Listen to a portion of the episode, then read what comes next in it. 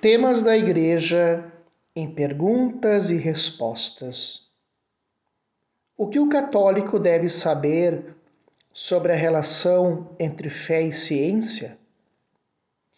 Para, para iniciar esta resposta, vamos ver o que Albert Einstein diz. A ciência sem religião, ela é manca.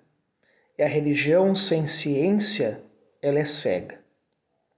Meus amados irmãos e irmãs, infelizmente há uma mentalidade entre os pagãos e até entre os cristãos que a fé é incompatível com a ciência. Não vamos muito longe. Nos debates em torno das vacinas, lockdowns, medidas sanitárias e distanciamento contra o Covid-19, ganhou essa divisão: os pró-ciências e os contra-ciência, o que é científico e não científico. Mesmo diante de tantas medidas que não têm comprovação científica, quem ousa ponderar com bom senso os debates é chamado de negacionista, terraplanista, antivacina e coisas desse tipo, aonde vemos narrativas prontas, principalmente de bocas de pessoas da televisão. A ciência, ela é marcada pela dúvida.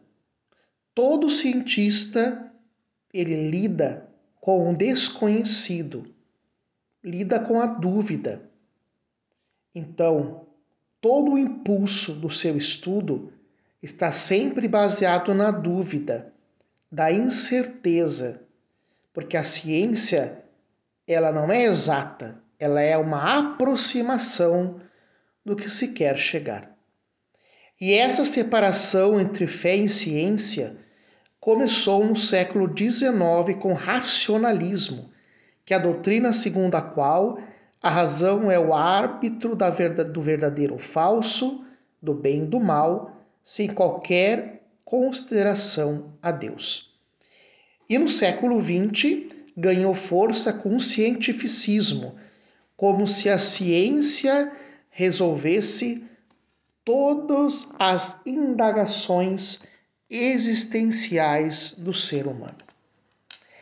Mas o importante, meus amados, que uma luz nasceu em nosso século, quando o Papa São João Paulo II escreveu a encíclica Fé e Razão.